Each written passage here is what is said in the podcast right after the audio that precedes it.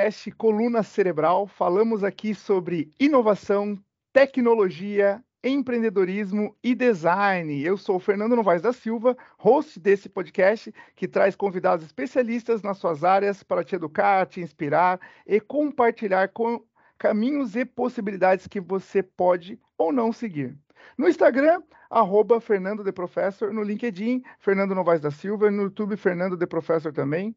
No YouTube, se inscreva no canal e no Spotify começa a seguir para ter esses conteúdos relevantes semanalmente, de forma gratuita, para você aprender e se inspirar com histórias uh, desses monstros que eu trago aqui, que eu sempre trago um convidado melhor do que o outro, mas hoje, hoje vai ser uma aula. Pega já papel e caneta, porque é, você vai precisar anotar. Tá? Lembrando que esse é um episódio oferecido pela Faculdade SensoPeg. Acesse agora mesmo www.sensopeg.com.br e matricule-se em um dos nossos mais de 30 cursos de graduação. Ou, caso você seja graduado, encontre um curso de pós-graduação que certamente vai fazer você subir para o próximo degrau da sua carreira. Faculdade SensoPeg, revolucione o seu mundo. Esse episódio, eu estou tentando namorar. Essa pessoa, eu estou namorando ela já faz anos. Anos. Tá? Meu Deus, eu, que responsa! Sim, eu, eu, eu, queria falar com ela faz muito tempo, muito tempo. Tá? Essa é convidado uma das mais ilustres que eu vou trazer aqui para falar sobre cliente. Cliente.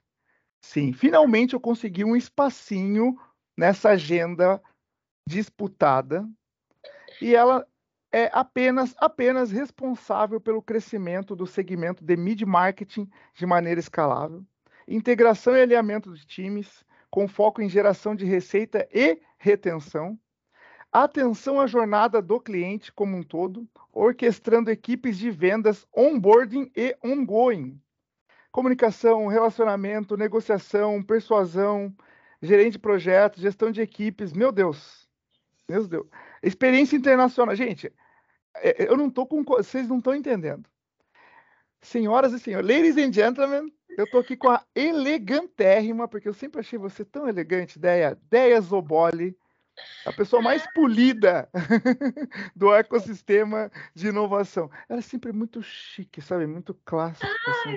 Eu, eu, vou nas, eu vejo as falas dela, ela tá sempre elegante, muito bem vestida, tudo. Acho ótimo, acho lindo. Ah, tudo bem? Tudo ótimo, gente. Olha, que, que introdução que me dá uma responsabilidade muito grande, né? A gente vai falar sobre customer success e aí a base de customer success é expectativa. E agora você deixou a expectativa da galera aqui em cima, Fernando. Eu vou ter que entregar algo aqui em cima, mas nós vamos fazer o possível e o máximo para entregar essa experiência.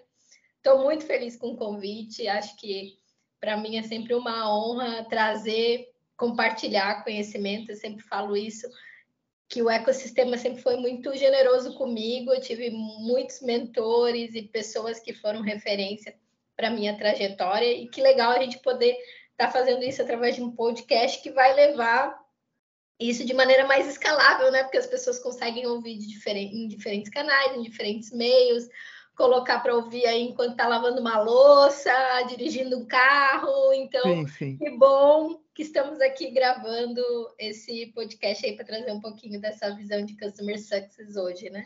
Sim, com certeza. Assim, eu, eu, meu, eu acho maravilhoso. Estamos, estamos indo para mil plays, né? E o, e o, você, esse episódio já é da temporada 2024. Ai, então, é, é, já abre o ano falando sobre cliente, que é o coração, é o, a nossa paixão, o nosso foco sempre, né? Com certeza. E, e, mas antes de começar a ir para o assunto tal, fala um pouquinho da Deia. Quem que é a Deia, sem falar o que você faz? Vai, fala, quero saber as coisas incríveis da, da vida da Deia, da historinha dela. Como é que ela chegou aí onde ela está? Cara, é, é bem, eu sou joinvilense, né? É, algo raro, algo raro, em Joinville, algo raro. Exatamente, eu gosto de falar isso porque Joinville ela é muito receptiva com as pessoas que vêm para cá, né? Mas às vezes é importante a gente também valorizar quem é daqui e consegue construir né, a sua carreira e a sua trajetória aqui na cidade. Então, sou joinvilense, já tive experiências em outras cidades também, com certeza, mas é, retornei à, minha terra, né? É, eu tenho dois filhos, eu acho que isso é uma, uma, parte muito importante da minha história, né? Tenho o Vini, que tem quatro anos, e o Caio, e a maternidade tem um poder incrível de nos mostrar como a mulher é, pode ser produtiva, pode ser focada, desenvolve empatia, tem isso até pode ser um outro podcast para a gente falar sobre liderança feminina e maternidade, que eu acho que isso também tem um fórum bem legal para a gente discutir. Sou casada com a Alexandre há 15 anos, que é o meu porto seguro. Enquanto eu estou aí voando e, e desbravando horizontes e correndo atrás, porque eu sou uma inquieta nata, ele está aí sempre me ancorando para eu não ir muito longe, muito além do que eu poderia ir. Então, é muito importante ele em toda a minha trajetória. É, adoro natureza. A gente estava falando agora há pouco, né, dos dias de sol, sou uma pessoa solar. Então, essa é uma parte que eu sofro muito em Joinville, gente. Vou ter que falar. Essa chuva da nossa cidade é uma coisa que, que me complica um pouco, porque eu sou super solar, adoro esportes ao ar livre. Eu corro, é, já fiz muita trilha, amo trilha, trail, legal, montanha, essas coisas. Surfo, então eu sou uma pessoa que, que gosta. Olha, tá aí, hein? Surfista. e olha que eu fui aprender a surfar depois dos 30. Eu tinha sempre esse projeto na minha cabeça. Adoro mar, adoro praia. E nunca tinha encarado. Eu falei, quer saber? Vou aprender. E fui lá. Claro que assim, gente, surfista dentro de, né, um nível iniciante, bem iniciante, consigo ficar Não, em pé é... na prancha, é isso aí. Mas, ó, acho que o, o Dieter é surfista, passou por aqui, o Bruno surfista, o Fabiano Dallagnolo surfista também. Uma galera, que é a galera aí da, de Joinville, né? Acho que Joinville, por ser perto da praia, né, estimula um pouco é, isso, né? Com certeza. Mas que legal, cara, que legal.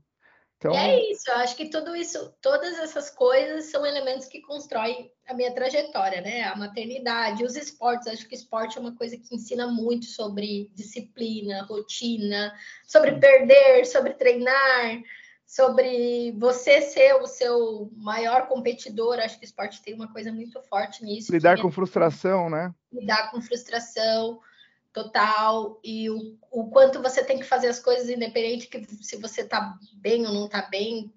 Não, você, você tem que treinar, mesmo que você não acordou disposto, você vai lá e faz o seu treino. Acho que o esporte, para mim, é uma grande escola de, de, de disciplina e rotina que, para a carreira, para o desenvolvimento pessoal e profissional, são alicerces muito, muito claros, assim, que, que me trazem aonde eu estou hoje. E, enfim, e aí a gente vai falar um pouco daí da trajetória profissional que corrobora com isso, né? Que vai encaixando com, com todas essas coisas que eu, que eu comentei agora há pouco. Mas bacana, bacana. Realmente eu também eu sou muito fã de esportes. É, eu, eu sou mais da luta, né? Eu gosto de esportes marciais, sou faixa preta taekwondo. Ah, que legal. É, os outros esportes com bola não, não, não me dei muito bem. É, eu acho que não tem, é, não tem isso, né? A gente tem que encontrar qual é o nosso né, esporte, não importa sim, sim. qual seja. Apesar que o futebol e o esporte com bola são muito populares, né? E que bom. Mas encontrando qual é o seu, é, essas premissas elas se mantêm independente do esporte, né? Você tem que ter uma rotina. Para ser faixa preta, quantos anos você treinou? Né? Sim. Quantas provas e coisas você teve que fazer para conseguir as faixas? Então é isso. É, não, e, e eu, eu certe, com certeza absoluta sou um ser humano muito melhor depois de, de, de, de graduado em, em, artes marciais, assim, depois de ser um praticante de esporte, sabe, enquanto atleta, assim. Com certeza, aprendi muito, aprendi muito. E... Tem que contar a produção de hormônio também, né, Fê? Que eu acho que tem aquela questão da endorfina, da adrenalina, que são hormônios muito importantes hoje em dia, que a gente acaba não dando muita atenção, apesar de agora a gente estar tá olhando muito para a nossa saúde mental. Sim. Mas a, a, produção desses hormônios ela é muito importante, dopamina, ocitocina. E o esporte ele, ele potencializa isso. Então eu, eu, eu gosto muito de falar de esporte, né? Porque eu acho que ele é uma veia importante para seu desenvolvimento mental também.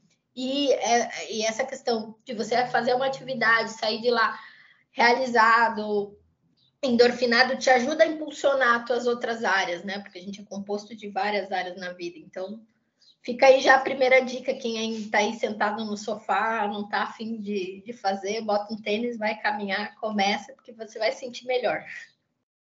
Pois é, né? E, e realmente que legal que você veio para esse lado, né? Porque o mundo está indo, né? Saiu um report da Microsoft sobre saúde e bem-estar, acho que há uns dois anos atrás, e ele trouxe muito essa pegada do, do, do, do, do corporativo para o esporte, né? Falando, né? Incentivando, né? Quem quem está no mundo corporativo é, praticar esportes, né? Para para realmente fazer essa descompressão, né? Que o que o mundo corporativo traz, né? Porque a gente Uh, eu lembro quando eu, eu, era da operação, operacional, mesmo, Fabril, né? É, a gente sonha em ir para o escritório. Aí você vai para o escritório, você, você, começa a lembrar como era fácil produzir, acabou e ir embora, né?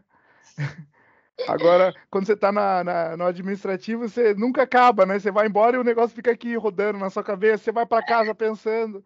Agora em home office, então, nem se diga. Aí que não acaba mesmo. Você acorda no escritório, dorme no escritório. É, tem os, os, prós e os contras, né? Eu acho que a, a hora do esporte realmente para mim, hoje eu só pratico é, musculação, então a hora do esporte para mim é a hora de eu, que eu saio da frente do computador, porque se, se eu estou em casa, eu sento no escritório e eu vou para a frente do computador e é, invariavelmente a gente acaba trabalhando, né? mesmo que for fazer pesquisas, a gente acaba fazendo vínculo com o nosso trabalho, a gente não desliga nunca, né? Tra trabalhando em home office, então é realmente o esporte acaba fazendo com que você desligue um pouquinho ali e coloque Sim. a mente em outro lugar, né? É, eu acho que é outra coisa que, que para mim, você tocou aí nessa pesquisa da Microsoft, mas eu acho que é um, é um viés comportamental que tem crescido muito e a gente tem acompanhado ali, é, trabalhando na Winning nesse último ano e meio, que é uma empresa de tecnologia voltada para mapeamento comportamental através das redes sociais, né? A gente a Winning tem uma plataforma que conecta as principais redes sociais de vídeo e consegue mapear o que as pessoas estão consumindo, né? No YouTube, no Instagram, no Facebook. É, você está nessa das... empresa agora, você está trabalhando com isso? Na verdade, agora. eu fechei agora o meu ciclo com eles, eu fiquei aí os últimos um ano e meio com eles ali para fazer a estruturação do time de CS. Agora eu tô, tô trabalhando mais com mentorias, né? Voltada para Customer Success.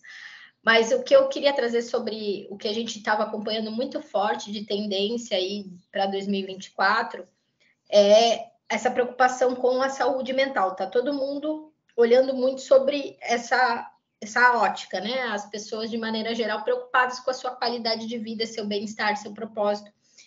E isso é importante que todo mundo entenda, não só sobre o, âmbito de carreira, mas sobre o âmbito também de entendimento de perfil do consumidor, né, das pessoas.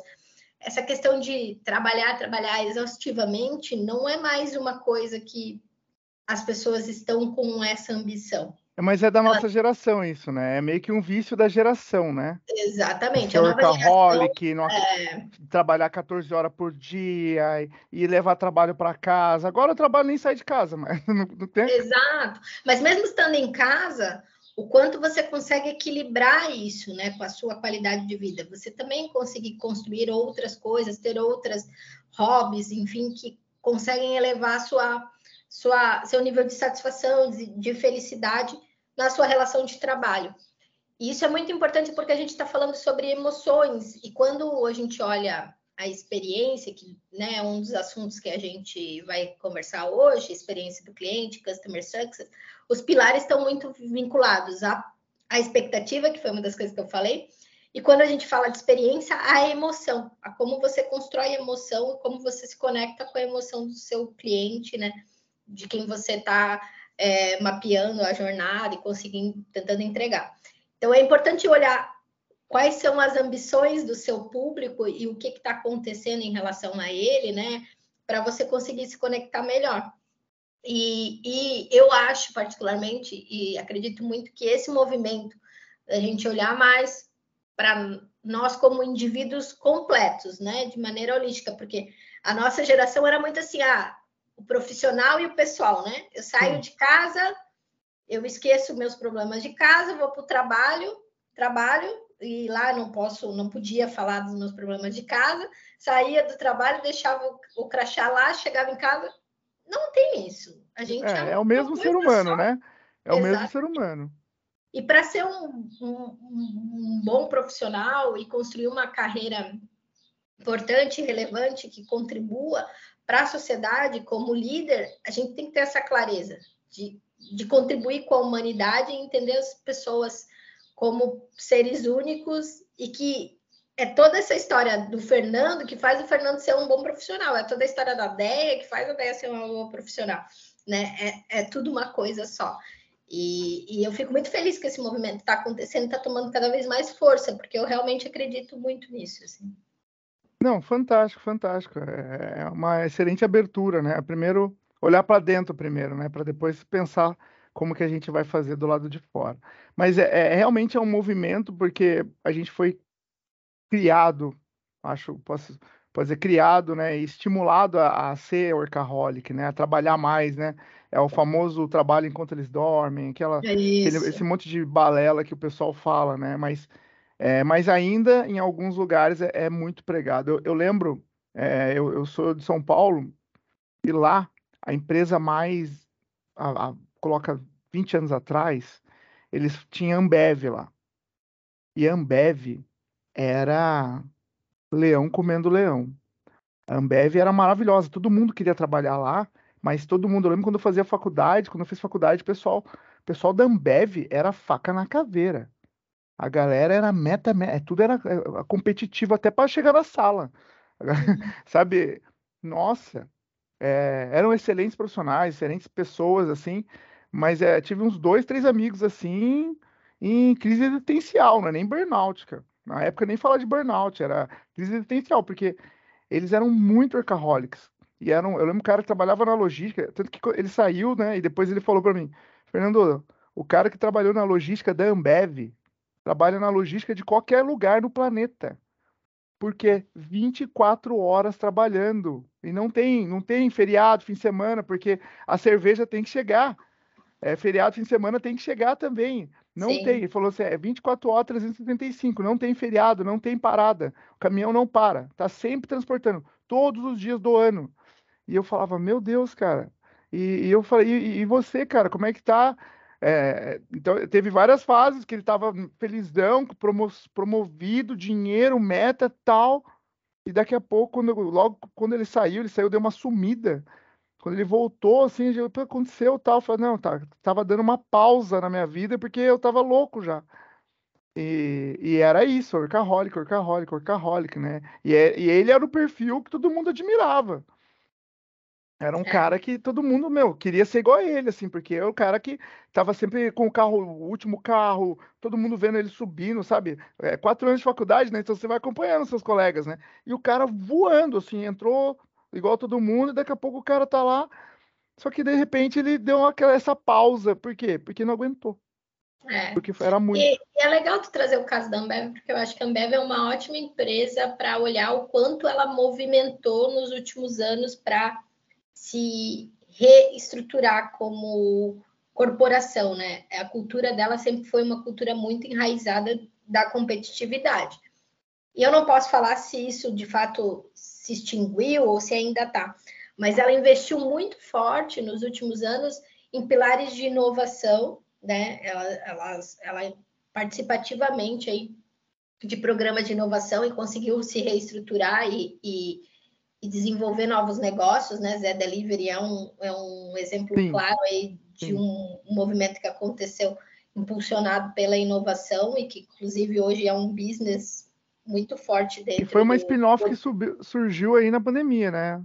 É, até depois eu posso trazer um pouquinho desse, desse caso, se a gente quiser discutir.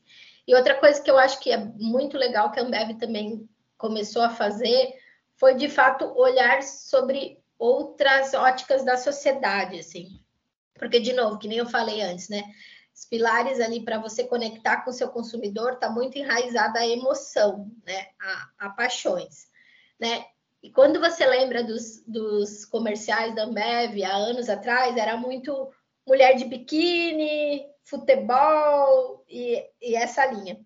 E agora ela está indo para uma linha muito mais é, de entender quais são as tensões culturais que estão movimentando a economia, a, a, nossa sociedade como um todo, e colaborar para esse desenvolvimento. E por que, que eu estou falando isso? Porque a gente trabalhava com a Ambev na Winning, né? Ele trabalhou com, com as estratégias de marketing da, da Ambev no, no último ano. E isso vem muito forte, assim, como que eu posso ser mais relevante socialmente e entregar uma, uma experiência de que as pessoas realmente, para a pessoa se apaixonar pela marca, ela precisa de fato se conectar com ela, entender que aquela marca ela entrega algo além né, do, do produto, é mais do que um produto. Aí sim eu viro um brand lover, né? Alguém que é apaixonado por aquela marca. E a Ambev fez um trabalho e tem feito um trabalho muito forte relacionado a isso, né? Se conectar as paixões e entender quais são as dificuldades que a sociedade está passando e como ela pode ajudar de alguma forma, sendo uma marca relevante. Então, é olhar o seu cenário e conseguir se reposicionar conforme os movimentos comportamentais e geracionais que vão acontecendo, para você conseguir ter uma, uma relevância como marca ao longo do tempo, né? Senão você cai, cai no esquecimento. Não, e, e bom, a Ambev é incrível, né? Ela é, realmente é, é uma máquina, né? Uma potência mundial, né? É, é uma potência mundial e, e, e, realmente teve que, se, teve que se adaptar bastante, sim. sim. E, e, tirou esse, esse perfil de, competição mudou bastante, é, mas ela ainda é uma, digamos, ainda é a empresa muito desejada, né? Todo mundo Sim, quer trabalhar lá. Com certeza, com certeza. Mas, Deia, vamos lá, né? Sua, você se formou em administração, certo? É isso, né? É, eu sou administra... me formei em administração, mas eu comecei a trabalhar com tecnologia muito cedo já, muito cedo. É, por mais que eu tenha formação em administração, eu não não exerci diretamente, mas administração é base para qualquer coisa, né? Então, Sim. falando de, né, de empreendedorismo e tudo mais. Então, atuar diretamente em áreas administrativas, assim, em empresas, indústrias, não. Eu comecei muito com, com empresas de tecnologia, que a minha carreira começou é, de fato, assim, na DataSul, antiga DataSul, que é uma empresa que de Joinville que depois foi comprada pela TOTUS. E ali eu fiz a, a carreira voltada mais para consultoria, implantação de RP. Depois eu fui para gerente de projetos mesmo, trabalhando também com implantação de RP, daí era Data Sul, depois foi TOTUS. E depois eu fiz um movimento para ir para a gestão de projetos de Microsoft, daí implantando Dynamics AX aqui no Brasil. E assim eu fui trabalhando muitos anos com gestão de projeto mesmo. Caramba, eu não sabia que você era tão tech assim, cara. Sim, eu sempre fui bastante. É... A, minha, a minha base é tech, né? Que Essa legal, é minha, porque eu, eu, eu, eu, conheci você lá sempre falando de customer success, né?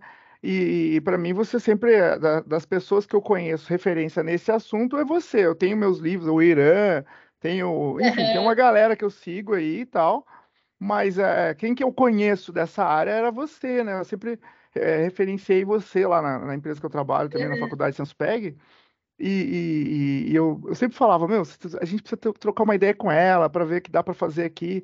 É, lá em 2018, né, quando eu entrei no núcleo, comecei a participar das coisas da CID e TV falando disso.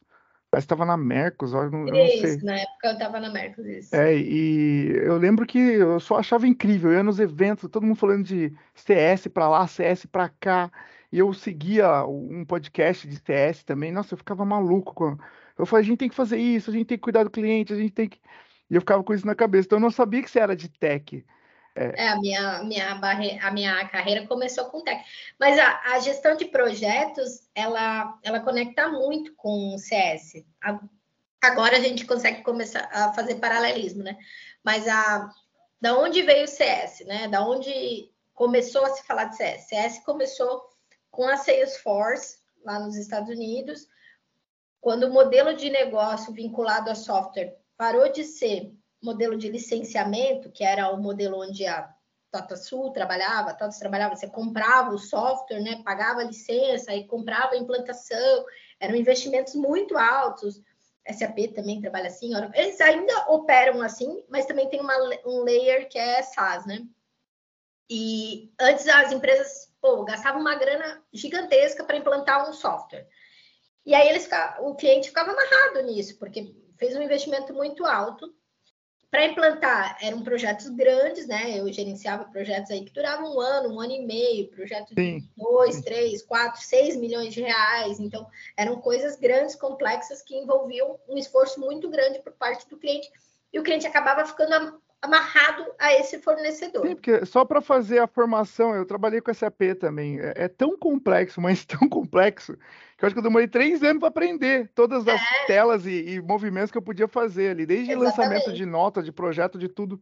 E, e, e, você falando agora de amarração. E, depois eu fico pensando, né, depois de ter lido o livro lá das organizações exponenciais, a lei de Moore e tal pô, um ano e meio, dois anos, né? Não existe mais isso, né? Não. A gente quer um, meu, vai instalar um software, meu amigo, é com a roda girando, é agora e eu quero usar amanhã já. Eu quero, daqui, né? é. né? Vamos instalando e vamos colocando dados já. Não dá para ficar é seis meses no máximo, né? Ou não? Ou ainda tem esses muito longos? Não, ainda assim? existem esses projetos grandes, né? Mas eu acho que as coisas vão o nosso o movimento da tecnologia também mudou bastante, né? Anteriormente a gente não tinha a estrutura de cloud que comporta servidores processando volume de dados gigantescos na nuvem. Antes as pessoas tinham que ter instalação de data center interno. Então era um investimento grande e que a, a empresa ia colocando dinheiro nisso para conseguir trazer tecnologia e agilidade nos seus processos, mas ficava muito amarrada ao, aos fornecedores ali, né, aos grandes players dessa, dessa cadeia de software. Com esse movimento de cloud e trazer as coisas para a nuvem, enfim, a, as empresas começaram a entender que tipo, eu não precisava ter mais uma estrutura de data center aqui dentro, eu poderia contratar né, é, serviços Amazon e a própria Microsoft, Azure, etc. para poder é, ter hospedado o meu RP. Depois eles começaram a entender que, pô, não preciso mais comprar um RP, eu posso pagar um licenciamento mensal ali e aí ter essa assinatura. E aí começa esse movimento de SaaS, né, de Software as Service, que é quando você para de contratar o software e ser uma propriedade da empresa e ele passa a ser um serviço que eu faço uma contratação mensal. Então, o, a cabeça do cliente muda para entender que ele não precisa ter aquele ativo, ele pode ter um, um custo muito menor e, e conseguir é, fazer essa contratação pontual. E outra coisa que eu acho que é uma grande virada de mindset também, as indústrias, as empresas aí há 10, 15 anos atrás, elas tinham uma mentalidade muito fechada, do tipo, o meu processo é o processo correto, a forma que eu faço é a melhor forma. Por isso que eles precisavam de desenvolvimentos grandes e customizações para fazer o processo rodar dentro das empresas. Hoje em dia, já tem um pouco mais de quebra desse paradigma de entender o que o mercado está fazendo, quais são as boas práticas que eu posso trazer para a minha empresa. E aí eu paro de engessar as coisas e tento flexibilizar os processos internos para poder encaixar com as soluções, e por isso que o SaaS ganha ainda mais corpo. Ainda tem e vai ter, vai continuar tendo, dependendo do modelo de negócio da empresa, esse modelo de implantação, que são implantações grandes, robustas e tudo mais. Mas é, esse boom de SaaS é um boom que, que foi impulsionado muito forte aí de um movimento de uns 10 anos atrás, mais ou menos, quando começou essa questão de cloud, e Salesforce foi uma grande referência nisso. Eles começaram a trabalhar com esse modelo de SaaS.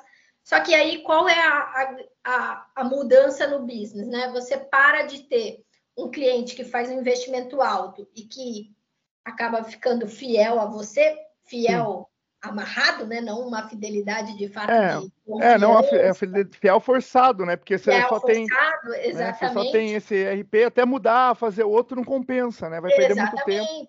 É um investimento muito gigantesco. Você tem que tomar uma decisão de casamento pro resto da vida, praticamente. E aí, e você começa a operar com, com, com um cliente que ele toma a decisão de contratar, mas a qualquer momento ele pode cancelar. E aí o poder está na mão do cliente, não está mais no, no, no, player, né? No, na empresa de software.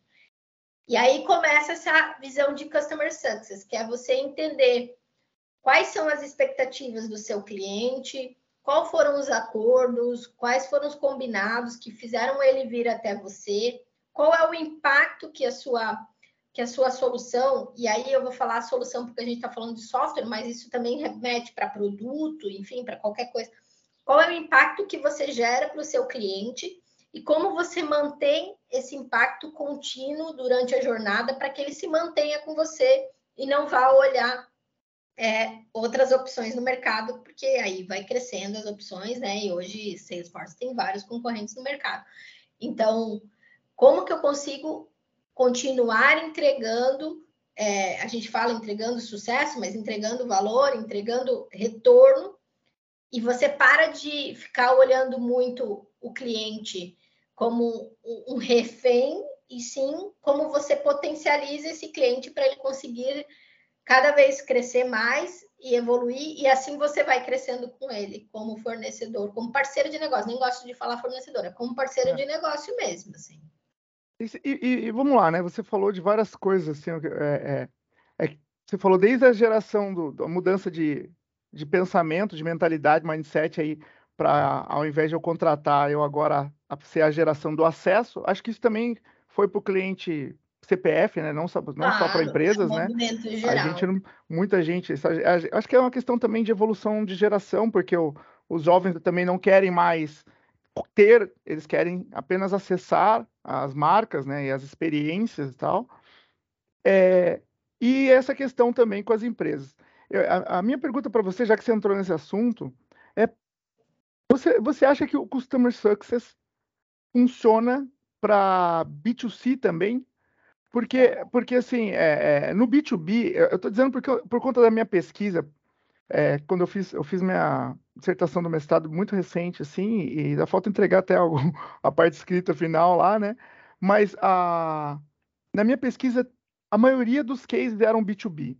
E no B2B tem um processo muito bem desenhado da jornada do cliente, do onboarding, do ongoing, né? E, e isso muito certinho, assim, coisa com processos é, bem feitos, qual etapa faz isso, outra etapa faz aquilo. No onboard você pergunta o por que, que o cliente te contratou, faz toda aquela entrevista com ele, né? Gasta realmente, é, gasta não, mas investe realmente tempo com o cliente para conhecer ele profundamente para gerar aquela relação além do, da relação de venda ali, né? E uhum. aí sim você consegue, talvez com outros atributos, conquistar esse cliente e fidelizá-lo. Agora no B2C, nessa questão mais rápida, ou eu não quero falar, eu não gosto, eu falo de gerações, mas eu não gosto de falar mal, porque eu acho que na nossa época também falaram que os jovens, não sei o quê, é, sempre tem essa coisa da geração. O conflito de é, geração ele vai sempre acontecer, né? É, vai porque sempre acontecer. De, de, de, mentalidades que sim entram em Isso. confronto, né? Então, é Isso, é mas para mim são todos pessoas, né? Se você, se você tiver um pouquinho de, de, de, vontade de saber, conhecer sobre pessoas, você vai se lidar, vai, vai lidar bem com qualquer geração. Então, meu ponto é assim: no B2C, como que eu faço? Porque eu, esse cara ele não quer ficar conversando comigo. Eu vou fazer, vamos lá, tá ali, no, você é especialista em onboarding, e eu tô aqui é, num B2C. Ele não. Poxa, você acabou de, de, de entrar na minha empresa aqui, como meu cliente. Como que eu faço para é, é, conquistar esse cara é, para aumentar meu LTV? Vai, né? O tempo dele Sim. comigo.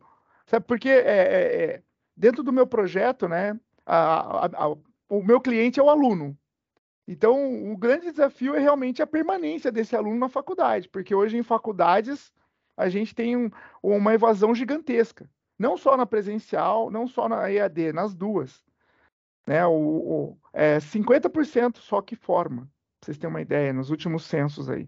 Então, como que eu faço? Né, você com sua expertise, se o meu cliente é o, é, o, é, o, é o aluno, como que eu faço? Porque esse cara, ele não, ele nem sempre ele quer ficar ali se comunicando ali, né? É, como que você sugere? Vai, vamos lá. Eu acho que primeira coisa que é muito importante entender, não importa se a tua negociação, se, o seu teu, seu teu layer de negócio é B2C, B2B, B2G, enfim, não importa. São pessoas. A gente tem que ir para para essa coisa prática e realista. Assim, você está lidando com pessoas. Sempre vai ter um CPF, sempre. É, primeira coisa. Entendeu quais são as ambições e, e os, as expectativas e os objetivos daquela pessoa quando ele vai contratar um produto, um serviço, é a premissa inicial. E é entender a, a expectativa daquela pessoa, não é eu subentender que ele está fazendo aquela contratação por causa disso. Não, é o que aquela pessoa está buscando com aquilo. Isso é super importante. Então, perguntar para é ela mesmo, né? Tem que perguntar. Perguntar para ela mesmo. Conversar com o cliente. Isso. Exatamente, conversar, fazer pesquisa. Acho que essa é a primeira coisa, assim, em qualquer negócio. Se você vende escova de dente, se você vende software, se você vende serviço, não importa. Qual a expectativa dela com aquilo? Porque é a partir disso que você faz o alinhamento do que você consegue entregar e não consegue entregar e principalmente monitora se você está conseguindo entregar aquilo ao longo do tempo. E aí tem várias formas de fazer isso, né? Tem formas tech, né, que você consegue fazer é, se você tem é, acesso a, a, software, a dados de navegação do teu, do teu aluno, acesso à plataforma, tem vários sinais que você pode ir monitorando se ele está engajando ou desengajando ao longo da jornada a nota, a inadimplência, enfim, estou dando alguns faróis que conectam para você conseguir ver se aquilo está acontecendo conforme o, o, o, o que você tinha mapeado de modelo ideal. E, e é aí que está a mágica de Customer Success que as pessoas acabam é, confundindo muito com o que era o modelo de atendimento anterior, né? É você começar a gerar faróis e, e conseguir usar esses faróis para você direcionar o teu cliente de novo para o caminho certo. Ele começa a sair do caminho, você direciona ele de novo para o caminho certo. Pô, o cliente ficou inadimplente, foi uma ele sempre pagava certinho. Esse mês ele atrasou um pagamento. Com certeza, se você entrar em contato com ele e tentar entender, fazer uma proposta para ele pagar aquilo e você se aprofundar no que está acontecendo de fato com ele, você já vai ter uma visão se ele está passando por algum problema financeiro, perdeu o emprego, sei lá, qualquer coisa do gênero, falando numa ótica de aluno e instituição de ensino, para poder montar um plano para manter ele contigo, porque vale muito mais você manter esse cliente fazendo algumas, sei lá, concessões financeiras, né, que sejam é, acordadas para o business, né? Uhum. Do que você perder esse cara e ele não pagar mais e você perder um cara que poderia estar tá se formando. Então, é, é, é, é, essa é a questão, assim, a gente, quando a gente olha CS e experiência do cliente como um todo, é você entender qual é o caminho que o cliente vai fazer nos pés do cliente, não a gente fazendo, subentendendo que o cliente vai fazer aquilo. É. Essa é a né? É muito fácil, muito fácil a, a gente é, construir.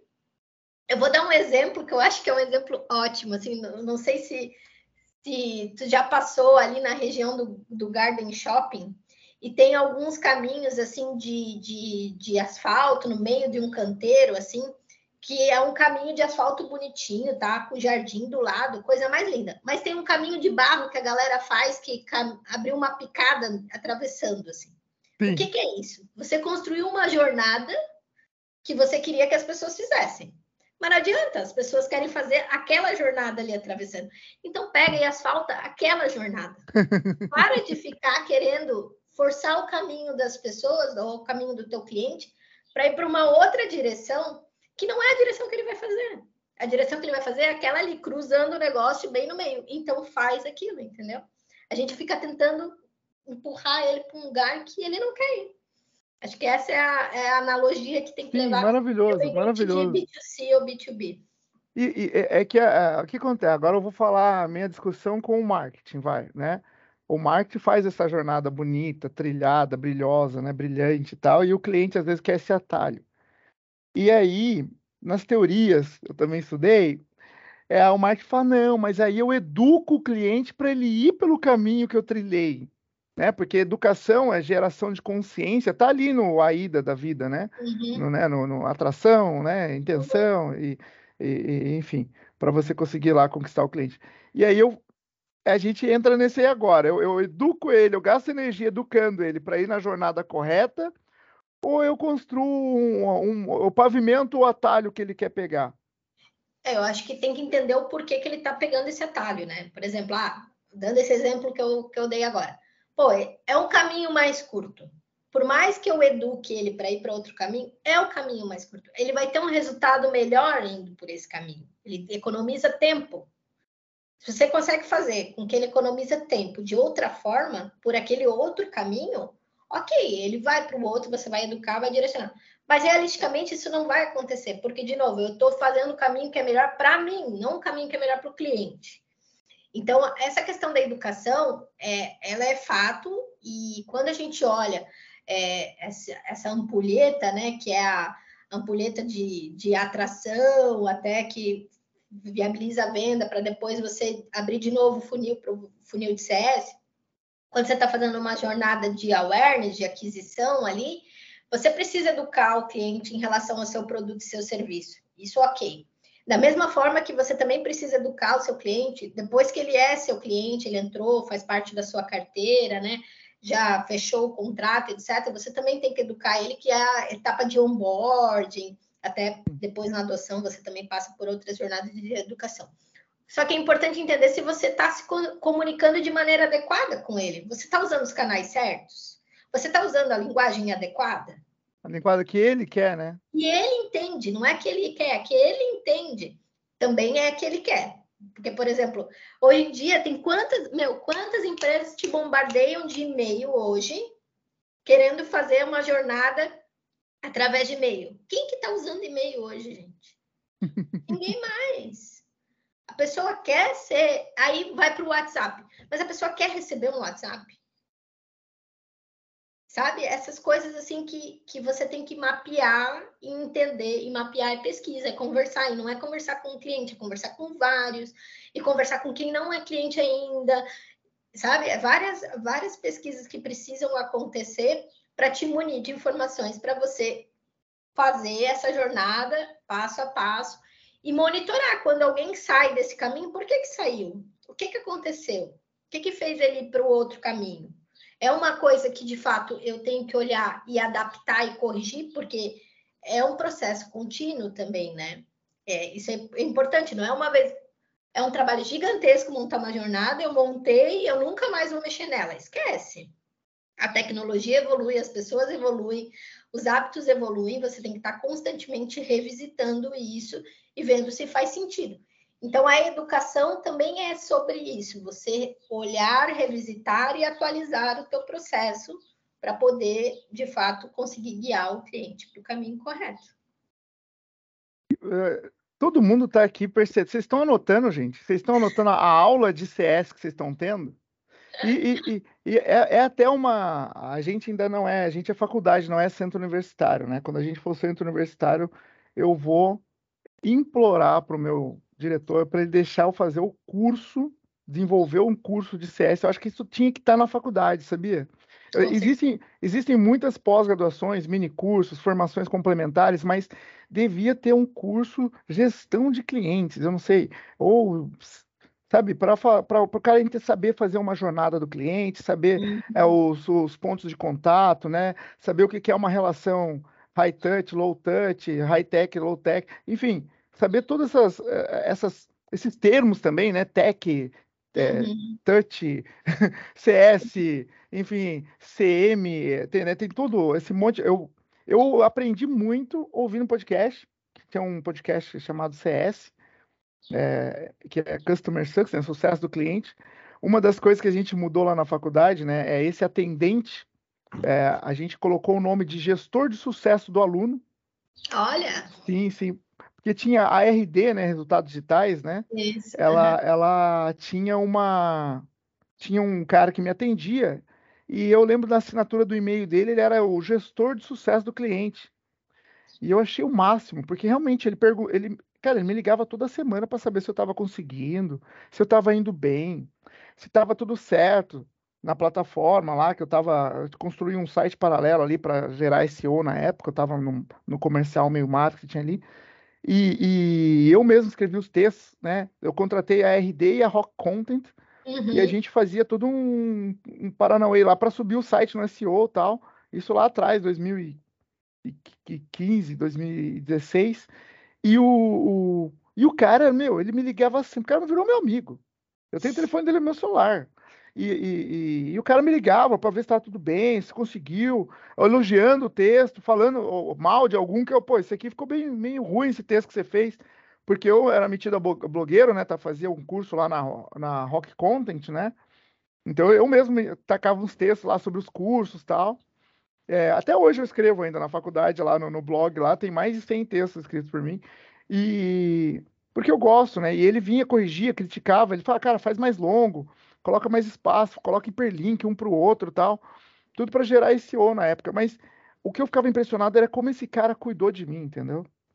Por isso que... Mas tu vê, ó, só o nome do cargo já remete ao, ao objetivo dele, né? Uma coisa é ser atendente. Quando você é atendente, você é reativo, você vai receber a demanda. E, e aí o, perfil do atendente é o quê? Eu vou resolver esse problema. E é esse problema, e eu vou pegar outro problema. E eu pego outro problema e eu sou um resolvedor de problemas. E tudo bem. Existe esse perfil de atendimento. Não estou falando que ah, tem que morrer o atendente. Não é sobre isso. Porque preci também precisa dos resolvedores de problema. Agora, você colocar um atendente para reter um cliente, não vai acontecer. Não tem como. O objetivo dele como atendente não é reter um cliente, é resolver um problema. Agora, se você coloca uma, um profissional que é um analista de sucesso, do cliente, né? Que é normalmente é, ou um CSM, um Customer Success Manager.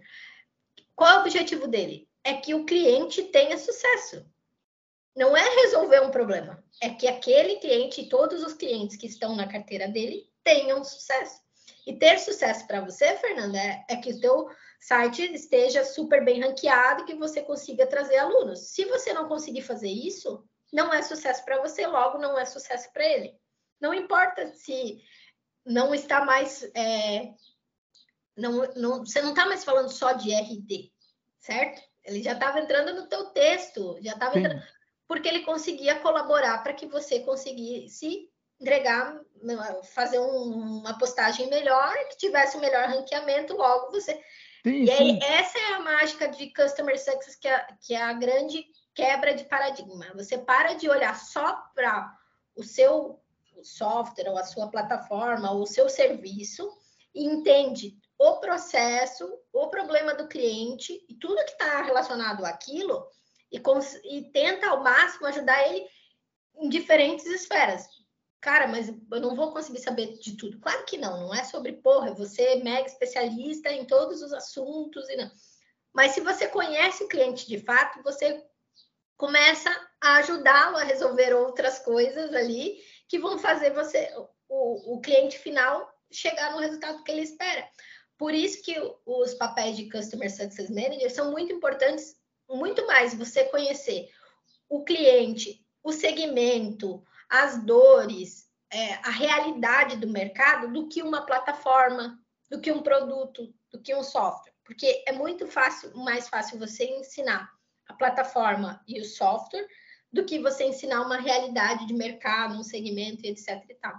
Porque as pessoas precisam ser muito mais especialistas, né, na, naquela, naquele cenário do que só resolver um problema e vai para o próximo problema.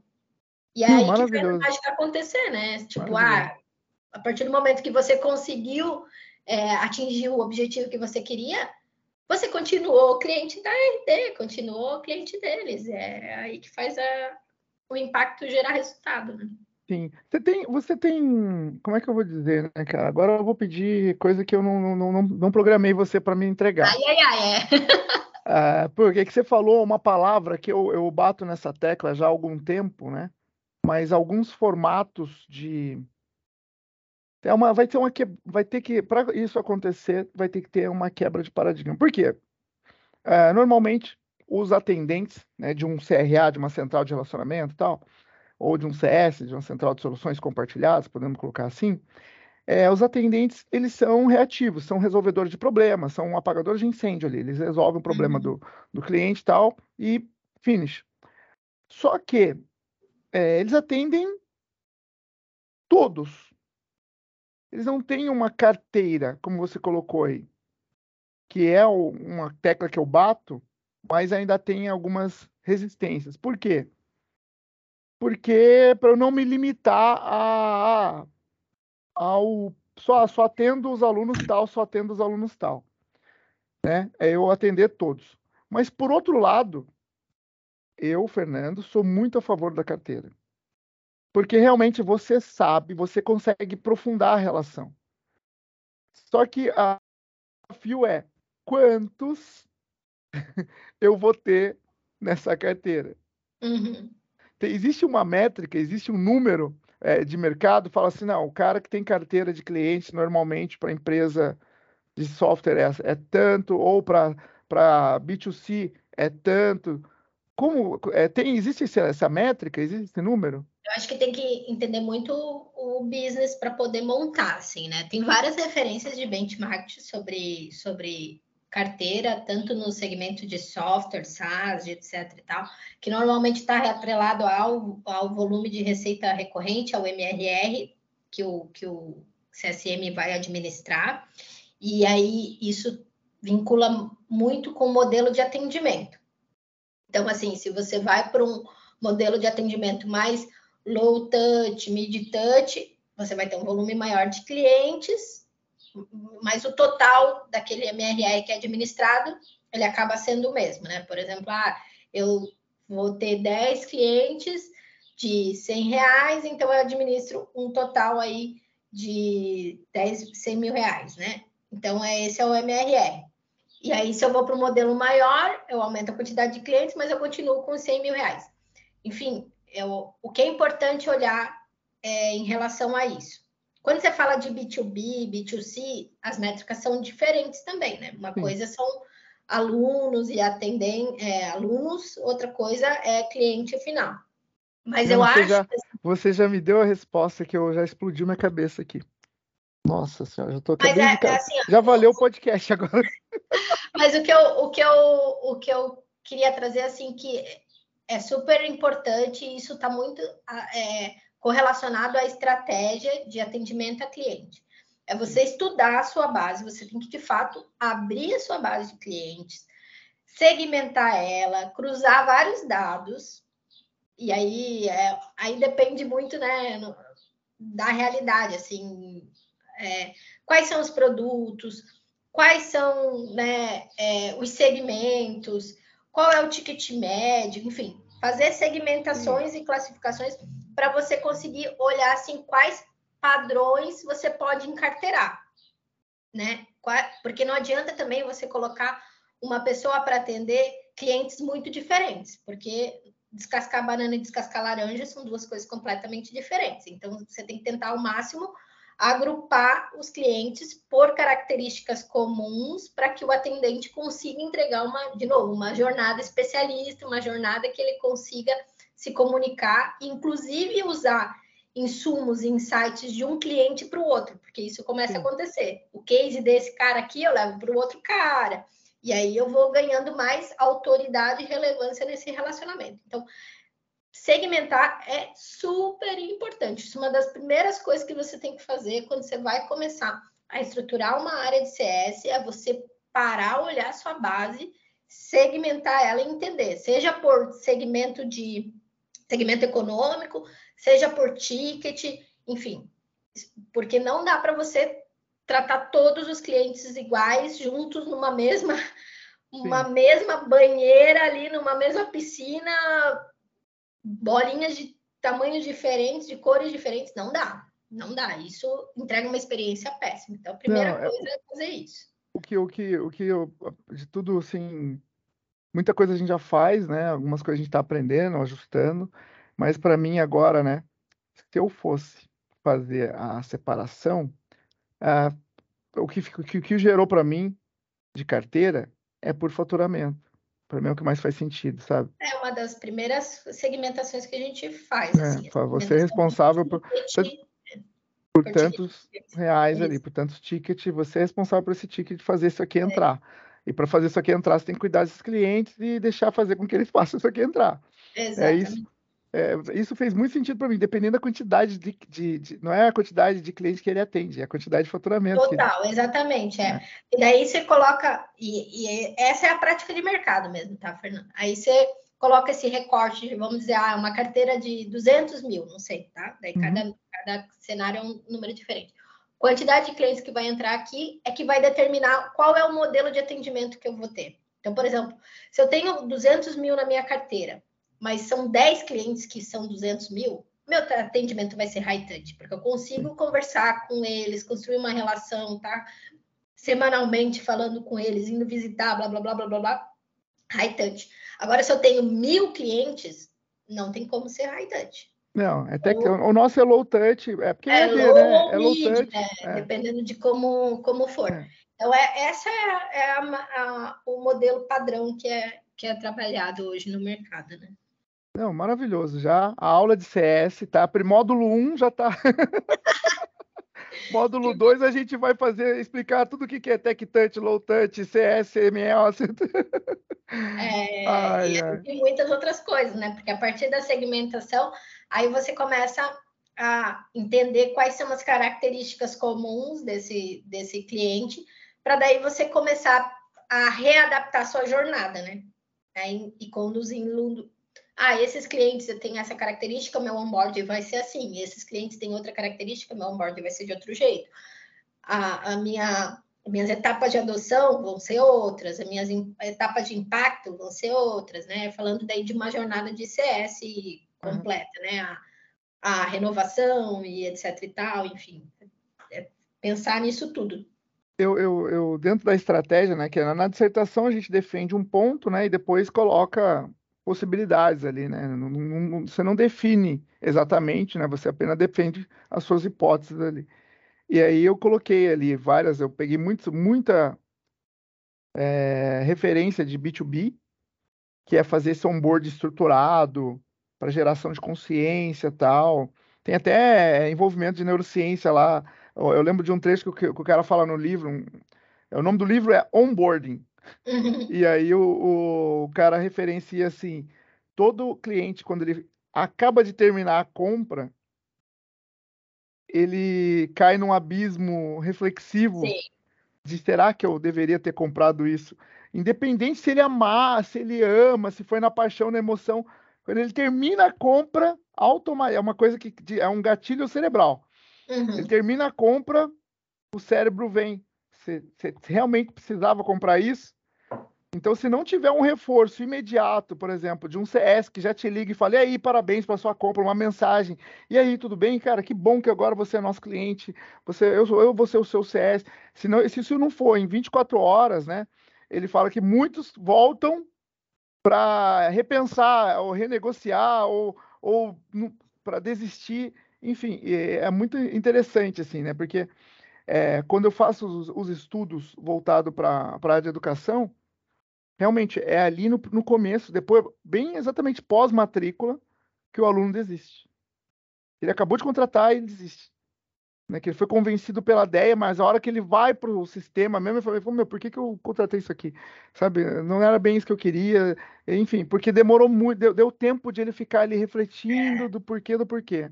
É, é, é muito louco, né? E, e, e, assim, o Fernando, também não precisa gerar a complexidade e o custo de você ter uma pessoa que vai fazer uma ligação para fazer esse onboard. Existem diversas formas de fazer onboard. E a tecnologia e a inteligência artificial estão aí para impulsionar coisas que automatizam e geram personalização em modelos de escala. Então, você pode ter um, uma conversa de WhatsApp com o cara dizendo: pô, parabéns, você acabou de entrar no curso tal, vou já te colocar na comunidade, que tem as pessoas que acabaram de entrar no curso. Que tal você já ler esse artigo aqui para você já ficar por, por dentro do que vai acontecer? Aí, sei lá, um, dois dias depois, manda um vídeo de welcome para ele e tal. São coisas que você não precisa ter uma pessoa fazendo, sabe? E aí vou dar outro exemplo lá você é, contrata alguma plataforma de conteúdo, quando você entra, faz o login, no primeiro momento ele já vai te perguntar quais são seus interesses, áreas de interesse, você já vai lá e seleciona. Aí começa a vir artigo daquilo que você gosta. Você lê. Então, isso existem N formas de fazer um onboarding que não precisa ser uma pessoa. Mas, de novo, você tem que entender quais são as expectativas do seu cliente naquela contratação e conseguir encaixar o onboarding para entregar uma. Porque a, a mágica do onboarding é você entregar a experiência uau, a, a, aquele momento do tipo, pô, comprei o um negócio certo, era isso que eu precisava no menor espaço de tempo possível. Essa Sim. É a mágica. A partir do momento que você entregou essa experiência no menor espaço de tempo possível, ele vai ficar com você mais tempo. Mas é claro que tu não pode deixar o cara no limbo, né? Mas assim, ele já perdeu essa desconfiança de que, tipo, ah, eu comprei um negócio que eu não sei se eu devia ter comprado. É. Ele já falou, pô. É o famoso. É o, é o, famoso comprei o, o, tênis e saí andando com ele da loja. Tão Isso. confortável que era. Exatamente, exatamente. Eu comprei o um negócio e era isso que eu precisava, era esse curso que eu precisava mesmo para eu conseguir alavancar minha carreira. Era é esse cara tenho certeza que ele vai me entregar o que precisa. E aí depois é toda uma jornada de experiência que tem que acontecer para ir validando isso. Mas quebrar esse esse ciclo inicial é um, o caminho crítico para a retenção do cliente. Não, maravilhoso. Você já deu uma aula aqui de CS para gente e, e já me deu várias insights aqui ó. esse podcast vai rodar vai rodar em muito departamento dentro da faculdade, porque é, é, esse é um assunto que a gente vem discutindo. Eu, eu falo sobre gestão da permanência e sucesso do, do aluno, né, em específico, né, o cliente do ensino superior, desde 2019. Eu puxo essa, essa temática. É, e eu venho fazendo é, falas, lives. Eu tenho esse dia eu estava vendo no YouTube que eu gravei com a Associação Brasileira de Educação à Distância em 2000, antes da pandemia, antes da pandemia. Então, é, é um assunto absol, absolutamente importante, né? É, e é, é, é, legal também ver outros pontos de vista, porque tem alguns profissionais da educação que não consideram o aluno cliente. Ah, porque o aluno é um aprendente, ele não é um cliente, não, ele, ele não paga e leva, né? Igual o cliente tradicional que paga e leva, né? Educação é algo que você vivencia, que você, cada um tem o seu time, tem as questões da, das neurociências que, que tem os tempos, cada, cada um aprende de um jeito, né? Cada um assimila de um jeito tal. Enfim, é, é, existem várias discussões, mas é que para eu, dentro da minha cabecinha de administrador, o aluno sempre foi cliente. As pedagogas que me perdoem, mas o aluno para mim sempre foi cliente. É, e todo fala, tem que tomar cuidado. Qualquer, qualquer pessoa ou empresa que contrata o seu serviço como cliente, né? É, inclusive serviço também, ah, uma consultoria, consultoria é cliente, se tu for olhar nessa ótica, também tem que viver a experiência, tem que absorver aquele a mentoria, é cliente, é, mas tem que pensar como cliente, porque se você não está entregando, não importa quem, mas alguém, é, qualquer contratação tem uma expectativa de resultado, sempre, seja um tênis, seja um chocolate, seja um sorvete. Quando você compra, você tem uma expectativa quando você está comprando aquilo. E aí, essa é a mágica. Como que você entrega essa expectativa? Entregar com emoção, que daí você já entra no experience, né? Pô, quando você compra um, um, sorvete lá do Fredo, você já tem uma expectativa de que aquele sorvete vai ser entregue numa temperatura adequada, que você vai comer aquilo, vai ter um sabor diferenciado, o preço já está condizendo com essa experiência, vai te remeter a alguma emoção, do tipo, pô, já comi um sorvete assim quando eu viajei para não sei aonde, ou alguém me falou que lá na Itália esse, esse sorvete, esses, sabe? É, é toda essa mágica. E a mesma coisa quando você está fazendo um serviço, seja faculdade, curso, consultoria, mentoria, Mesma coisa, existe uma expectativa, e aí é você conseguir conduzir o seu cliente, porque a cliente ele está contratando né, dentro dessa jornada. E essa mudança de mentalidade para uma visão mais customer centric, ela veio muito impulsionada nessa última década, né? Mas eu acho que agora cada vez mais, porque não só no software, né, que o SaaS trouxe muito essa visão de customer success, mas você está vendo empresas aéreas, empresas de telefonia, as grandes indústrias revisitando esse conceito de colocar o cliente numa posição de centro do atendimento para entregar uma experiência melhor, uma experiência relevante e fidelizar ele, porque senão ele vai pular para o próximo. É muito fácil. Eu posso, eu tive uma experiência horrível com uma Gol, eu não viajo mais com Gol, porque Gol sempre atrasa, Gol sempre teve problema com os meus voos. Eu me recuso. Até que eles me quebrem esse paradigma e revisitem isso, vai ser assim comigo, entendeu? E, a, e, a, e eles estão, todo mundo está entendendo isso. O cliente tem um poder muito grande, nós estamos na economia do cliente. E usar tecnologias, de novo, vou falar de novo sobre isso, porque eu acho que é uma coisa que é muito forte, assim. Vamos começar a estudar, olhar mais IA, como que a gente pode automatizar os processos, automatizar a rotina, a jornada, para você entregar uma experiência mais humanizada, porque não é só sobre colocar pessoas, não é só, só botar atendente para falar com o cliente, porque isso também é custo, né, gente? É, a gente está falando de negócios, né? Então, encaixar as realidades dentro do, do business aí para você conseguir entregar melhor com a e dar lucro e dar resultado e cliente satisfeito dá muito mais resultado porque ele indica, né? Isso é outra coisa que a gente fala, quem é de CS bate muito nessa tecla. Você não, não discute investimento em vendas e marketing. Isso é uma premissa que está lá no planejamento estratégico. Ela já vem com uma linha lá sempre traçada para isso e que tem dinheiro sempre. CS normalmente, ah, mas será que eu vou investir nisso? Cara, mas você pode gerar muita receita é, o através CS é o pós-venda ali, né? É, o CS é o pós-venda. Então, tipo assim, o, o, o teu aluno fez o curso X esse ano, se você entregou uma experiência foda para ele, ele contrata uma outra pós ele vai recomendar o curso para outra pessoa. Você está gerando receita através dos seus clientes, desde que você olhe CS como uma linha de geração de receita também, não só como uma linha de despesa. Não, maravilhoso, mano. E eu faço, eu faço uma das, das minhas atribuições dentro da faculdade é coordenar a comissão própria de avaliação, chama CPA. Né? Para quem não é da, da, da, bolha de educação, não, não, tem muita afinidade com esse termo, mas basicamente é, é, a ouvidoria e as pesquisas que são feitas com os alunos. E uma das pesquisas, né, é, se você recomendaria a faculdade, a gente tem um alto índice, né, a gente faz um NPS disso, uhum. e é muito legal, porque mais de 70% recomendaria, né, é, é, acima do 7 ali, que é como Sim. enquanto promotores, né, não detratores, e a gente tem um, uma, uma evolução, né? Porque agora, antes a gente fazia só é, acima de 90% recomendaria e ok. Agora a gente faz o NPS mesmo, vendo todas as porcentagens e tal, e a gente uhum. abre para eles per, para perguntar por que sim e por que não. Que uhum. é algo uhum. que eu aprendi no sistema, no ecossistema de, de inovação, startup e tal. Né? A validação é importante para você não precisa receber um, um parabéns ou, ou um tá ruim, mas para você entender o porquê do parabéns isso. e o porquê que tá ruim, né? E, e, e, isso abriu muito a minha cabeça. Eu acho que tudo.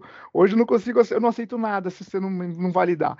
Ah, mas vamos fazer isso? Tá, por que, que a gente vai fazer? Ah, porque, porque. Ah, mas aí eu acabei de ter essa ideia. Eu falei, então, então vamos validar a ideia primeiro, para entender se precisa. Então, assim, tudo é validação, pessoal. Virou o chato da validação, mas é, um, é, um, é, uma, é uma ciência exata. Exato. Né? Você é, pergunta para o cliente, você, você realmente entende, né? Ah, o que está acontecendo, né? Desculpa, eu te cortei. E gera vários insights, né, Fernando? Sim, Com certeza sim, essas sim. respostas vão te gerar coisas que você não estava nem vendo, nem percebendo. Sim, é, ontem a gente teve uma conversa, né? Eu faço eu faço mentoria de alunos, né? De alunos não de projetos de startup pelo Nascer do Sebrae. Uhum. Eu estou lá no Nascer. E ontem a gente teve uma experiência é, fantástica e os acadêmicos, assim, o tema foi benchmarking, né? E os acadêmicos que estavam lá, não acadêmicos, né, mas os, os startupeiros, vamos colocar assim, Sim. tinha muito acadêmico também, mas a, a, a, gente chama de inovadores, empreendedores, startupeiros. E eles é, é, têm essa dificuldade de validar. Eles estão lá apaixonados pela solução deles tal. Não, porque isso aqui vai mudar o mundo, ninguém é igual ao meu. E aí a gente começa, olha, por isso a importância do benchmark. Começa a ver. Sempre vai ter alguém, desculpa, vocês não são Steve Jobs. Tomara que algum de vocês seja, mas vamos, vamos partir da premissa que vocês não são. Sim, e com vamos, certeza. Vamos procurar alguém que já faz isso para a gente estar tá, entendendo como que essa pessoa faz para a gente fazer melhor, igual ou diferente, enfim. É, e essa validação é importantíssima né, para entender se, se realmente alguém pagaria para mais um, uma solução dessa, se é que ela já existe. Então, é, é, é essa para mim é uma várias explosões aqui na minha cabeça aqui das coisas que você falou. Mas é, é, vamos lá. você tem projetos futuros? Como é que está a ideia? Como é, como é que está a ideia hoje, né? Porque eu conheci você lá na Mercos. Fala um pouquinho aí dessa sua carreira aí com um pouquinho mais de profundidade, porque sempre foi essa questão meio cliente, meio tech, né? Meio cliente, meio tech, porque, é, porque muito de do, muito da nossa audiência são professores pares, né? Mas também tem muito acadêmico. E eu gosto de, de puxar, extrair aí a carreira do, do entrevistado por conta do, do, do, da inspiração mesmo, deles entenderem, ah, dá para ir para lá, dá para. Então, né, a primeira é que mulher administradora pode ir para tecnologia tranquilamente, está dentro do leque, né? Antes Nossa. a gente escolhia administração porque tinha 50 coisas que eu podia fazer. Então eu não sei direito o que eu quero, vou fazer administração. E aí depois você acaba se encontrando no curso, né? É. Eu, eu gosto bastante, falando assim de carreira mesmo, assim, a administração eu acho que é uma coisa muito legal que todo mundo deveria minimamente, se não for fazer uma graduação, estudar sobre, porque é base de negócio, né? E tudo é negócio, não importa para onde que você, como eu falei, sempre, se tem um cliente envolvido, é negócio. Pode ser prestador de serviço, autônomo, você tem que saber administrar. E, e ter essa noção é super importante aí para poder lidar com, com as relações comerciais, né? Porque no final das contas todo mundo quer resultado e, e você tem que saber equilibrar custo, receita e para que para que isso aconteça. Mas a minha carreira daí, que nem eu falei, foi muito para a área tech, né? Gestão de projetos. Sou uma pessoa muito voltada para entrega. Eu adoro trabalhar com, com entrega mesmo, fazer acontecer, colocar projeto para rodar. Essa é a minha fortaleza.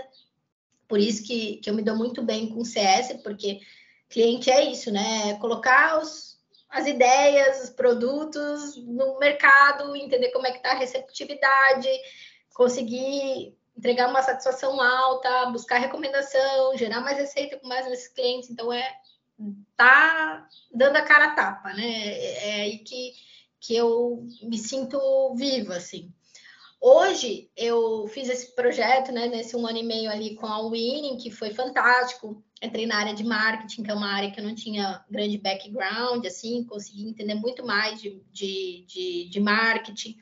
É, trabalhei com grandes empresas, então trabalhei com Ambev, Coca-Cola, Instagram, YouTube, é, ah, legal, Unilever. Hein? Então clientes muito robustos, clientes enterprise, que eu também não tinha esse background. O que, que então... fazia, o que, que fazia na Winning? Porque lá na, lá na Mercos eu lembro você era CS, gestora lá, né? É, na Winning eu também era head de CS, então a gente trabalha, eu trabalhava com atendimento a esses clientes e a gente, a Winning entrega, entrega um, uma visão muito de mapeamento comportamental para que as marcas consigam produzir conteúdos e serem mais relevantes para os seus clientes. Então, entender o que está acontecendo naquela audiência, naquele público, para você conseguir montar estratégias relevantes, seja campanhas, seja produtos, enfim. Então, eu trabalhei fazendo isso nesse um ano e meio. E agora, é, fechei meu ciclo lá e estou fazendo mentorias, que é uma coisa que eu adoro, sempre fiz. Trabalhei vários projetos, Nascer, já fiz o Nascer há uns dois anos atrás, mais ou menos, Jedi, de vez em quando eu estou participando, eu gosto muito de estar ativa no ecossistema, nesse momento eu estou voltando muito meus esforços para mentoria, mas também estou olhando outras oportunidades aqui, porque eu acho que eu gosto muito de trabalhar com, com CS, então daqui a pouco já estou aí assumindo um outro desafio, com certeza. Que legal. Se você fosse, é, se você fosse é se isso aqui fosse uma entrevista de emprego, o que, que você. É, qual seria a sua principal característica, assim, para a gente fechar com você? Vai. Cara, é aquilo que eu falei, assim, eu sou uma pessoa de entrega, acabativa. Eu, eu, eu sou. Essa é a minha grande fortaleza. Eu pego as ideias, não sou a criativa, não sou a pessoa que vai ter as ideias mirabolantes, mas eu consigo olhar aquilo e transformar num business, num processo e colocar ele para rodar. Essa é a minha fortaleza, assim, onde eu me sinto segura, onde eu sei que eu consigo entregar um ótimo resultado. Então, Nossa. áreas que estão relacionadas a isso são áreas que eu desempenho bem. E o, o, o do que, que você se alimenta, Deia? Porque, poxa, eu tô vendo que você, pô, você transita em tantas áreas, né? Agora você mais com esse background de marketing também. É, você é, é um. E hoje a gente está nessa geração do long life learning, né? Estudando para a vida, né? A gente ah, não estuda só na academia como antes, né? A gente faz o curso, faz pós, faz outra. Mas onde você se alimenta? Onde é que você vai mais buscar? Você vai ler livro, é podcast? O que que YouTube? Eu, que... eu consumo muito podcast. É... YouTube não tenho muita referência, assim, eu sou muito do áudio. YouTube só quando é algum conteúdo específico que eu quero me aprofundar. Mas é, tô sempre. A internet é um mundo de conteúdo, né, gente? Então, assim, explorem porque é gratuito e, e você vai se atualizando bastante. É, e eu sempre tenho um livro que eu tô lendo no momento, assim, normalmente recomendação de pessoas que eu eu gosto muito, acredito muito que o nosso convívio também impulsiona o nosso crescimento, então busco estar rodeada de pessoas que são pessoas que eu admiro, que eu acho que, que podem agregar, então sempre network é uma coisa que é muito importante para mim, assim, tá trocando com as pessoas. Então, agora até falei de um livro que eu ia recomendar para vocês, eu estou lendo esse livro justamente por esse momento que eu estou passando agora, que é Reiniciar, é um livro bem legal que fala sobre liderança e arte de crescer, mas ele traz a, a liderança como uma, um, uma visão muito mais humana de, de qual é o teu propósito como líder, é, de olhar as pessoas e o desenvolvimento das pessoas e olhar para você também como líder, porque a posição de liderança é uma posição muito difícil, solitária, né? A partir do momento que você vai crescendo e vai se desenvolvendo na carreira, cada vez você vai caminhando mais sozinho. Então, entender isso e como você se adapta no seu cenário, com você, no seu no autoconhecimento. Esse livro tem vários vários questionamentos, assim, é um livro bem de autoanálise, bem legal. Foi uma recomendação de, de um líder que eu que eu tive, que eu guardei com muito carinho. Eu li esse livro uma vez, eu não estava num momento legal e agora eu estou lendo de novo. Ele está trazendo outros insights que eu acho que é bem bacana, assim, fazer. Quem está indo para a linha de liderança, assim, recomendo muito ler esse livro, que eu acho que é, é um divisor de águas, assim. Que legal, cara, que legal. E, e vamos fazer um bate-pronto aqui, né? Livro você já recomendou aí. E, e, filme, tem algum filme que te marcou, assim, na sua carreira, que esse filme se recomenda para todo mundo porque mudou sua vida e tal? Tem, tem gente que tem disso, né? Cara, eu não tenho nenhum filme, assim, que mudou minha vida, mas tem vários filmes que eu gosto muito e que trazem vários insights, tanto para o pessoal quanto para o profissional. Pessoalmente, Sonho de Liberdade, para mim, é um filme muito bom e que ele trata várias coisas de relacionamento e propósito, autoconhecimento, acho que isso é bem legal.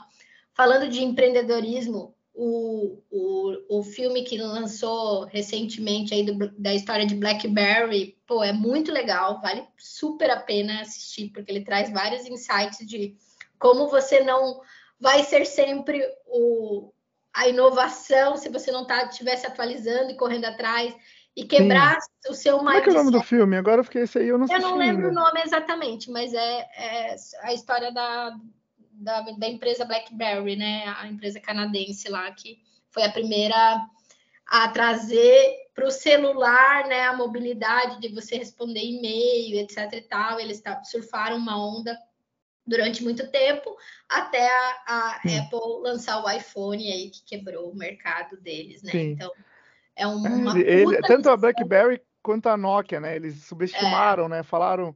E, e, eu juro assim, ó, mas vamos lá, agora falando de cliente para cliente, pessoas. Quando surgiu o celular touch, o primeiro que eu tive foi o Motorola. Eu vi aquele negocinho daquele tamanho, olha o tamanho dessa essa mão. Minha mão é grande. E aquele, aquele celularzinho daquele tamanho, porque o Nokia, eu adorava, eu tinha um Nokia, adorava, porque tinha, tinha um botãozinho. Meu sonho era ter o BlackBerry, mas não tinha condições, né? Então eu tinha um Nokia que me servia bem, que era meio que concorrente da BlackBerry, ele tinha todas as teclas ali, era muito legal, muito bem feito ali. Cara, quando veio o touch, eu falei, meu, como é que eu vou. Nessa... E a teclinha, eu lembro que você encostava nela, ela aumentava até. E eu falei, beleza que ela aumenta, mas eu lembro o cara tentando me vender. Eu comprei, no final, eu tive um e aí, depois que tive o primeiro, você só, só tinha esse, só tinha de touch, é. né? Mas eu ainda ficava com aquilo na minha cabeça. Pô, na teclinha era muito melhor. então, até eu quebrar isso na minha mente. Mas eles subestimaram isso, né? Eles falaram, meu, ninguém vai querer encostar numa, numa tela que não tem um botão para apertar. É, e eu acho que é para além disso, por mais que você fale da experiência de uso, a grande virada de chave do BlackBerry para o iPhone foi entender a mudança de, de negócio de minutos, porque BlackBerry era sobre minutos, né? E iPhone começa a trabalhar com dados trafegados. Acho que é aí que é a grande mudança, né? Que muda todo o mercado de telefonia, né? Você para de olhar as coisas através de minutagem, e um minuto é um minuto, um minuto corre, né? É tempo, ele é finito, e você olha dados, que você pode trafegar volume de dados infinitos em um minuto. É aí que quebra todo o esquema, né, da, da telefonia como um todo. Mas eles também, ele traz muito essa questão da experiência, deles serem resistentes a isso, a entender que o usuário estava mudando seu perfil e principalmente olhar para o mercado. Eles acabam se é, olhando muito para dentro de casa, para os processos internos, em resolver conflitos internos e esquecendo de olhar o mercado e a ambição dos seus usuários do que eles estavam querendo para o futuro. E a Apple fez isso e desenvolveu um produto melhor, que é sobre inovação, né? Você, você tem que estar sempre olhando um horizonte futuro e pensando no que, o que você vai fazer para quebrar a sua empresa. Isso que eu acho que é a grande mentalidade de inovação. O que você vai fazer para quebrar a sua empresa? Porque se você não fizer isso, o teu concorrente vai fazer. Então, Sim. você tem que estar sempre correndo atrás não. e olhando. E o cliente é a grande base para isso, né? É o mesmo olhar, e assim, e não precisa ir muito longe, né? Que é a mesma história da Kodak, né? É lógico, depois que faliu, é mais fácil ficar contando as histórias, mas é a mesma história da Kodak, né? Que subestimou a câmera digital. É, é uma coisa assim. É, é, não, não, não pegou, né? Não, não captou o momento ali, né? Eu, eu, eu, eu leio muita biografia, também assisto filme, série e tal, e eu sempre penso, pô, essa mentalidade, né? O Spotify até hoje ainda tá brigando ali para conseguir, mas ele já mudou todo, toda a usabilidade de como a gente consome áudio, né? É. é, absolutamente, assim. Então é, é muito legal também. E, e, quais são os projetos futuros da DEA? Vai? Onde é que a DEA vai estar daqui 10 anos? Ai, 10 anos? Caramba! ah, eu não, não, não, boto muito limites, eu sou uma pessoa sem limites, eu falei isso no começo, assim, então eu, eu, eu gosto muito de estar tá atenta às oportunidades e estar tá aberta a elas, assim, então é, não é sobre não ter planejamento, mas também não se limitar ao planejamento, né? Eu quero, eu tenho uma veia de empreender ainda muito forte, então acho que aí nos próximos anos talvez eu já consiga tirar um projeto do papel aí com de, um, de uma empresa minha e, e começar a empreender realmente produto, né? Mas eu também estou com agora a linha de mentoria e consultoria que, que eu acredito que vai colaborar muito com o mercado, trazer o meu conhecimento de uma maneira mais encapsulada e, e dentro de valores que, que as empresas consigam né, adaptar no seu orçamento e mais para pequenas e médias empresas, que eu acho que aí tem um mercado muito grande e que vai impulsionar resultado, porque a partir do momento que você entende cliente, consegue acelerar resultado. Então, esse é um projeto também que eu quero tirar aí do papel no próximo mês. Já está começando a acontecer, que é legal.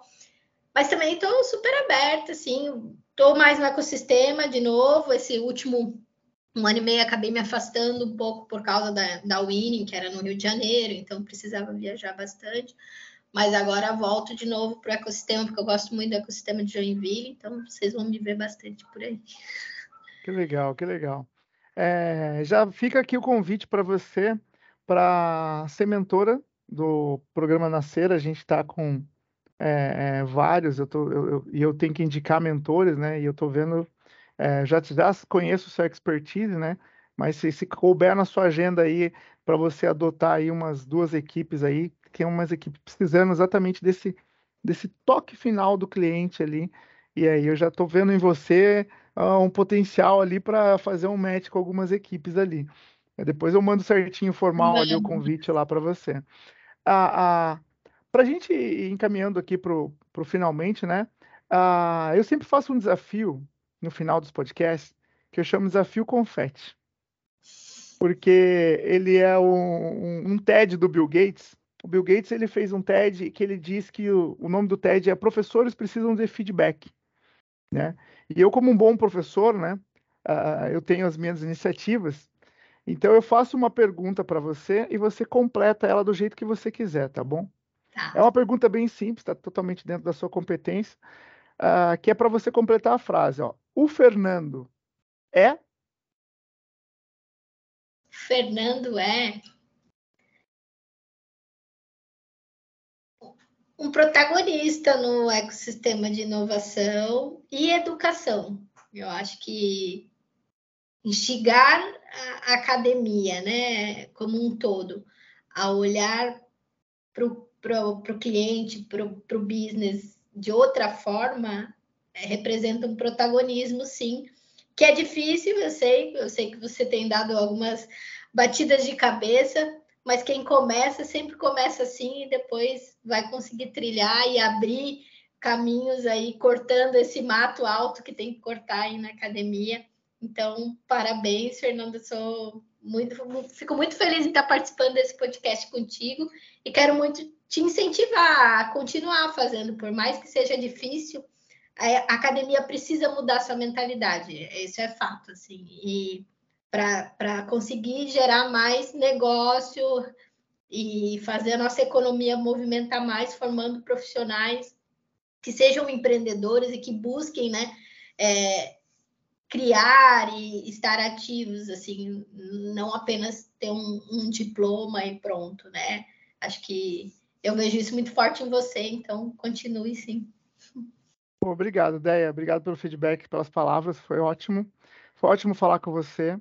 Eu tenho mais cinco horas de conversa para fazer com você, porque sobre cliente é infinito aqui. Eu queria perguntar mais 50 coisas, mas eu sei que é, não, a gente tem que delimitar um tempo aqui, senão a gente fica o dia todo, né? E é, é, lembrando, lembrando que esse é um episódio da um oferecimento da Faculdade Sanspeg. Acesse agora mesmo é, o www.sensupeg.com.br e matricule-se em, em um dos nossos mais de 30 cursos. Deia, você tem uma dica final para a audiência, alguma coisa, alguma mensagem que você quer passar ainda sobre sucesso do cliente ou sobre carreira? O que, que você tem uma, uma mensagem final? Ah, acho que como mensagem final, acredite em você e, e, e corra atrás, assim, eu acho que é muito fácil a gente ficar numa posição de vítima das circunstâncias, o mercado, a economia, a vida ela acontece quando a gente sai, né? Sai da nossa bolha, sai, sai da nossa casa, sai do nosso sofá. Tem tanta coisa maravilhosa aí fora. Então, movimente-se, conecte, que você vai conseguir construir coisas maravilhosas. Que a vida é boa demais. Tem que, tem que sair, tem que botar para fora, tem que florescer. Que legal, que legal. E onde é que eu encontro a Déia nas redes sociais? Arroba Deiazoboli no Instagram, é, no LinkedIn também, são as redes que eu mais movimento ultimamente. Então, até estou um pouco paradas, eu confesso, mas eu vou começar a movimentá-las mais. Mas podem me conectar, eu estou sempre disponível. E, e só manda mensagem que adoro, adoro trocar. Sou uma pessoa que ama trocar. Sim, sim, você faz o give back maravilhoso aí para o ecossistema. Muito agradecido de você ter dedicado o seu tempo aqui para nós. Né? E, e, e, muito obrigado a todos que ficaram até aqui. E se vocês curtiram, se inscrevam no canal, deixem seu like, curtam, compartilhem, mande agora naquele grupo que acha que sabe sobre cliente, mas não sabe nada, dá aquele cutucão, manda esse, esse, essa aula que a Deia compartilhou aqui pra, com a gente tá? Aquele grupo cheio de colega que precisa dessa inspiração, é de tudo que a gente conversou aqui. E antes de finalizar, eu tenho um recadinho para vocês.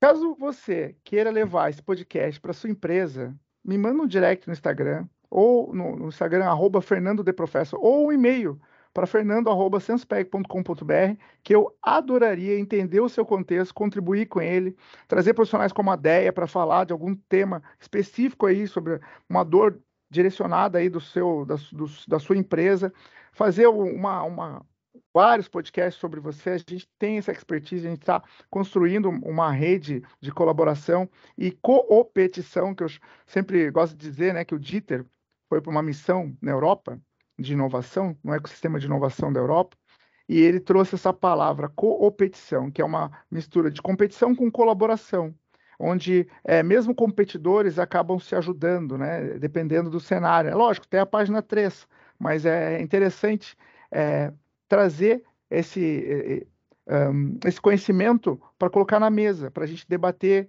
para a gente entender o que, que o outro está fazendo, né? E colaborar entre si, porque todos crescem. Tá? Então, é colaborar com competidores. Afinal, todos podemos crescer juntos. Obrigado mais uma vez por ter participado do Coluna Cerebral e até o próximo episódio. Obrigado, Deia. Obrigada, tchau, tchau, pessoal. Prazer.